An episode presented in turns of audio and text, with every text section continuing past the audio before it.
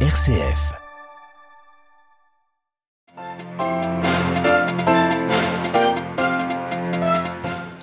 La colère et l'émotion sont toujours fortes aux États-Unis au surlendemain de la tuerie dans l'école d'Uvalde.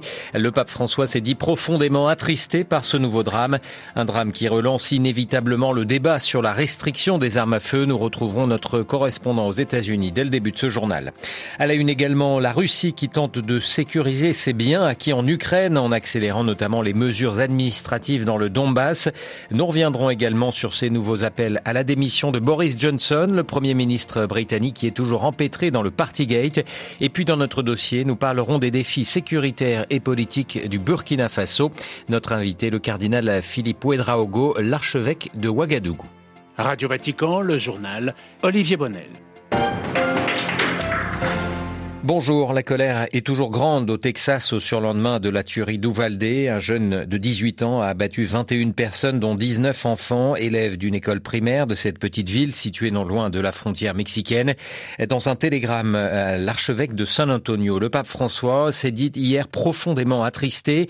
Quelques heures plus tôt à l'issue de l'audience générale, le pape avait assuré prier pour les victimes et lancé un nouvel appel contre la prolifération des armes. Cette énième tuerie relance une fois de plus le débat sur les armes à Washington, sans espoir néanmoins que cela change beaucoup de choses. Loïc Glory. Assez, disait hier Kamala Harris, de ces tueries à répétition. La vice-présidente de Joe Biden, comme d'autres élus démocrates, appelle le Congrès à limiter la circulation des armes. Nous devons avoir le courage de tenir tête au lobby des armes, de voter des lois raisonnables de contrôle des armes pour créer une Amérique où les enfants se sentent en sécurité. Mais ce discours, les républicains ne l'entendent pas. Les armes à feu ont beau faire une centaine de morts par jour. Le second amendement de la Reste sacrée pour les conservateurs. Ici, Brian Babin, un élu du Texas. Les États-Unis ont toujours eu des armes. C'est notre histoire. Nous avons bâti ce pays sur des fondations judéo-chrétiennes et avec des armes. C'est ce que l'Amérique a toujours été. Un dialogue de sourds au Congrès et dans la société américaine entre appel à légiférer d'un côté et incitation à armer jusqu'aux enseignants de l'autre. La NRA, le puissant lobby des armes, elle continue à œuvrer en coulisses pour maintenir ce statu quo mortel main dans la main avec le Parti républicain. Cela aurait pu être pire, disait hier le gouverneur du Texas, Greg Abbott, à propos de la tuerie d'Uvalde. New York, Loïc Loury, Radio Vatican. Et Joe Biden, le président américain, a assuré qu'il se rendrait ces prochains jours à Uvalde en compagnie de son épouse. Les élections présidentielles en Colombie se tiendront dimanche prochain. Parmi les débats de cette fin de campagne figure la transition énergétique. Le candidat de gauche et ancien maire de Bogota, Gustavo Petro, propose, s'il est élu, de cesser toute nouvelle exploration de réserves pétrolières, une mesure qui divise. Le candidat de droite, Federico Gutiérrez, et l'indépendant Rodolfo Hernandez se posent, eux, défenseurs de l'industrie pétrolière. Le Salvador prolonge l'état d'urgence pour faire face à la violence endémique des gangs. Un décret loi voté à l'Assemblée hier l'étend de 30 jours supplémentaires. Plus de 35 000 personnes ont déjà été arrêtées faisant partie de ces groupes criminels. La Russie se rapproche d'un défaut de paiement. Moscou a expliqué hier vouloir désormais rembourser sa dette extérieure en roubles, conséquence des sanctions internationales suite à son invasion de l'Ukraine. Hier, un haut diplomate russe a par ailleurs demandé une levée des sanctions afin que puissent notamment reprendre les exportations de céréales. La Russie qui tente de sécuriser ses conquêtes en Ukraine. Moscou veut en effet inscrire sa présence dans le Donbass sur le long terme. Elle a mis en place une procédure simplifiée pour l'attribution de la nationalité été russe à destination des citoyens du Donbass. Le décret-loi a été signé hier par Vladimir Poutine. À Moscou, Jean-Didier Revoin. Les habitants des régions ukrainiennes de Zaporizhia et de Kherson, désormais contrôlées par Moscou, pourront rapidement obtenir la nationalité russe. Pour les autorités locales, arrivées au pouvoir avec l'aide des soldats russes, cela signifie que la Russie n'est pas là pour longtemps mais pour toujours. Une pratique qui n'est pas nouvelle. Moscou avait procédé de la même façon en 2014 au moment de l'annexion de la Crimée. Selon le décret signé hier par Vladimir Poutine, ces facilitations s'appliquent également aux habitants des régions de Donetsk et de Lugansk dont les hommes combattent aux côtés des forces russes. Cela va permettre d'accélérer notre intégration et notre retour à la maison au sein de la Russie, a souligné Vladimir Rogov, responsable pro-russe de la partie de la région de Zaporizhia contrôlée par Moscou. Depuis lundi, les autorités pro-russes de Kherson ont pour leur part annoncé l'instauration du rouble en parallèle à la rivna ukrainienne. Elles espèrent que d'ici la fin de l'année, le rouble sera la seule devise reconnue dans leur région. Jean-Didier Revoin, Moscou pour Radio Vatican. Et sur le terrain, les combats se concentrent toujours dans, dans l'est du pays, notamment autour de la ville de Sieverodonetsk. Le gouverneur de la région de Luhansk a affirmé que le siège de cette ville industrielle se poursuit et que l'armée russe contrôle désormais la majeure partie de cette région de très violents combats se tiennent depuis plusieurs semaines. Euh, direction la Grande-Bretagne à présent. Boris Johnson est de nouveau poussé à la démission. Hier, le rapport Sougret du nom d'une députée britannique était présenté à la Chambre des communes, incriminant le 10 Downing Street pour l'organisation des Partygates, ces fêtes en plein confinement anti-Covid. Le Premier ministre britannique a dû une nouvelle fois présenter ses excuses. À Londres, la correspondance de Jean Jaffré. Boris Johnson s'est à nouveau confondu en excuses. Euh, j'assume l'entière responsabilité de tout ce qui s'est passé dans mes services et j'en ai tiré les leçons, a-t-il souligné. Johnson figure parmi les 83 personnes qui ont reçu des amendes pour avoir participé à des réunions contrevenant aux règles strictes des confinements en vigueur en 2020. Dans ce rapport définitif de 67 pages, la haute fonctionnaire décrit une douzaine de soirées détaillant les achats d'alcool et qui se terminaient au petit matin. Une photographie montre Boris Johnson levant son verre à l'adresse d'un collaborateur dont on fêtait le pot de départ. Le leader de l'opposition travailliste, Keir Stammer, a demandé à Boris Johnson de ranger ses affaires et de démissionner. Sa popularité a chuté depuis les premières révélations fin 2021. Des millions de Britanniques qui ne pouvaient assister au dernier moment d'un être cher ou à leurs obsèques ne le lui pardonnent pas. Par ailleurs, le Parti conservateur a perdu près de 500 sièges lors des élections locales en mai. Déjà, l'opposition se prépare activement pour ravir les sièges détenus par les conservateurs à deux élections partielles le 23 juin. Enfin, une commission dite des privilèges doit se réunir pour déterminer si Boris Johnson a délibérément trompé les députés quand il avait nié l'existence de parties et qu'à aucun moment les règles des confinements n'avaient été violées. Londres, Jean Radio Vatican. De nouveaux attentats meurtriers en Afghanistan. Ils ont fait hier au moins 16 morts. Trois de ces attaques ont visé des minibus dans la ville de Mazar-e-Sharif, la grande ville du nord du pays. Ils ont été revendiqués par l'État islamique en Afghanistan. Un autre a visé une mosquée à Kaboul, la capitale. Israël poursuit son grignotage des espaces où vivent des Palestiniens après la décision de la Cour suprême donnant son feu vert à la construction d'un téléphérique jusqu'au pied de la vieille ville près du mur des lamentations. Les opposants au projet ont lancé une pétition pour sensibiliser l'opinion publique et infléchir la position du gouvernement israélien. Seul espoir, selon eux, de voir ce plan dénoncé comme un nouvel outil de la colonisation israélienne de la ville sainte. À Jérusalem, Valérie Ferrand.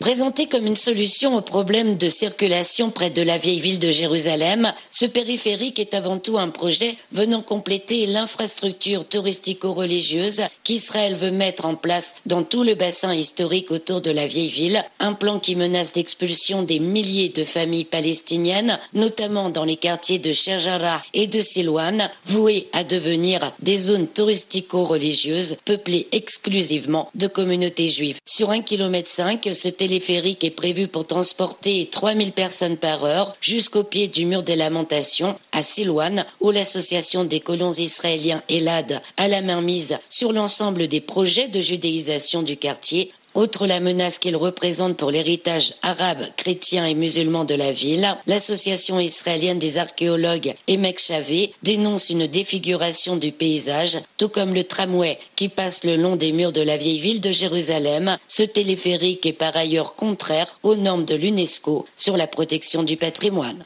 Jérusalem, Valérie Ferron, Radio Vatican. Le nouveau président philippin Ferdinand Marcos Jr. entend bien défendre les droits de son pays face aux ambitions régionales de la Chine. Les Philippines ne laisseront pas piétiner leurs droits par Pékin en mer de Chine méridionale, a-t-il déclaré ce matin devant la presse. Le nouveau président Ferdinand Marcos Jr., le nouveau président philippin qui sera investi le mois prochain. L'Union africaine a lancé hier les préparatifs de deux sommets extraordinaires consécutifs prévus en fin de semaine à Malabo en Guinée équatoriale. Le premier concerne les crises humanitaires, le second le terrorisme et les changements inconstitutionnels de gouvernement. Malabo assure qu'une vingtaine de chefs d'État africains sont attendus au moment où l'Union africaine estime que près de 113 millions d'Africains ont besoin d'une aide humanitaire d'urgence cette année 2022. Et restons en Afrique ce matin dans notre dossier. 11 morts au Burkina Faso en début de semaine, tous victimes de djihadistes présumés lors d'une attaque contre deux villages. Le pays peine dans sa lutte contre la violence terroriste quatre mois après le renversement du président Roch Kaboré par un coup d'état militaire. L'éradication du terrorisme de matrice islamiste était l'objectif de cette junte, mais sur le terrain, les opérations sont complexes et coûtent aussi la vie à de nombreux militaires. La population qui n'avait pas manifesté de réelle opposition à la prise du pouvoir par l'armée commence à s'interroger, à en croire l'ancien président de la commission électorale indépendante. Newton Ahmad Barry se demande si les Burkinabés n'ont pas abandonné la peste pour le choléra, d'autant que l'incertitude persiste aussi sur la durée de la transition, une inquiétude soulignée également par les Nations Unies. Pour le cardinal Philippe Ouedraogo, l'archevêque de Ouagadougou, le Burkina ne pourra redresser la tête que par le dialogue et avec le soutien des organisations africaines et internationales. Bien sûr, vous touchez là une euh, situation très préoccupante, non seulement pour le Burkina Faso, mais pour notre sous-région ouest africaine. Le Mali, le Niger, le Nigeria, Burkina Faso, confrontés aux grands défis de la violence, aux grands défis du terrorisme, du djihadisme. Et non seulement cette sous-région, mais le monde entier aspire à la paix ce qui se passe en Russie, en Ukraine. C'est un scandale. L'humanité est incapable d'aimer la paix. L'humanité est incapable de faire la paix, ce qui est une catastrophe pour toute l'humanité. Pour revenir à notre situation au Burkina Faso, ceux qui viennent de prendre le pouvoir par les armes se rendent bien compte que ce n'est pas si simple que cela. Vous prenez depuis la déstabilisation au Nigeria avec Boko Haram, puis la Libye, etc. Bon, c'est toute une chaîne de violence qui ne fait que se pérenniser au détriment des populations innocentes. À l'heure actuelle, on estime au Burkina Faso à plus d'un million cinq cent mille déplacés internes, plus de trois mille écoles fermées. Mais c'est une catastrophe pour un pays. Pensez à à tous ces enfants, toutes ces femmes, ces, ces familles disloquées. Hein. Alors bon, il y a une responsabilité certainement. Il faut savoir quelles sont les causes euh, de cette tragédie, de ce défi-là. Donc il y a certainement des causes internes et des causes externes. Et il faudrait certainement euh, une plus grande synergie, une plus grande prise de conscience de la situation pour un engagement beaucoup plus déterminé, beaucoup plus organisé au plan tant national, régional que international. Pensez-vous que ces militaires au pouvoir euh, ont les âmes nécessaires, les outils nécessaires pour ramener la paix au Burkina Faso et faire face au terrorisme qui ne cesse d'endeuiller les familles? La raison pour laquelle ils ont pris le pouvoir, c'est faire la paix.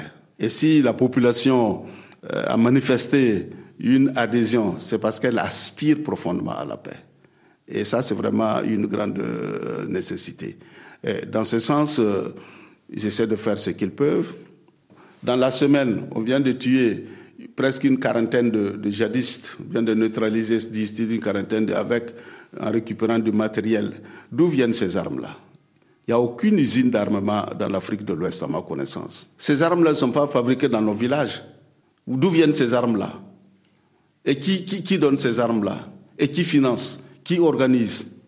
Voilà autant de questions qui méritent vraiment réflexion et que ben, trouve des, réponses appropriées et surtout qu'une stratégie puisse être mise en œuvre pour arriver à la paix. Concernant la durée de transition par rapport aux militaires au pouvoir, quelle est votre euh, analyse? Bon, là, c'est une, euh, un débat qui est ouvert entre les nouvelles autorités et puis les organisations sous-régionales comme la CDAO, il faut arriver certainement à, un consensus et ne pas perdre le point de vue du bien des populations. On peut prendre des sanctions au détriment de la junte militaire, etc. Mais au fond, qui, qui fait les frais de cette affaire? C'est la population. Voilà les défis du Burkina Faso à la une de notre dossier ce matin. Interrogé par Françoise Namien, le cardinal Philippe Ouedraogo, l'archevêque de Ouagadougou, était ce matin l'invité de Radio Vatican.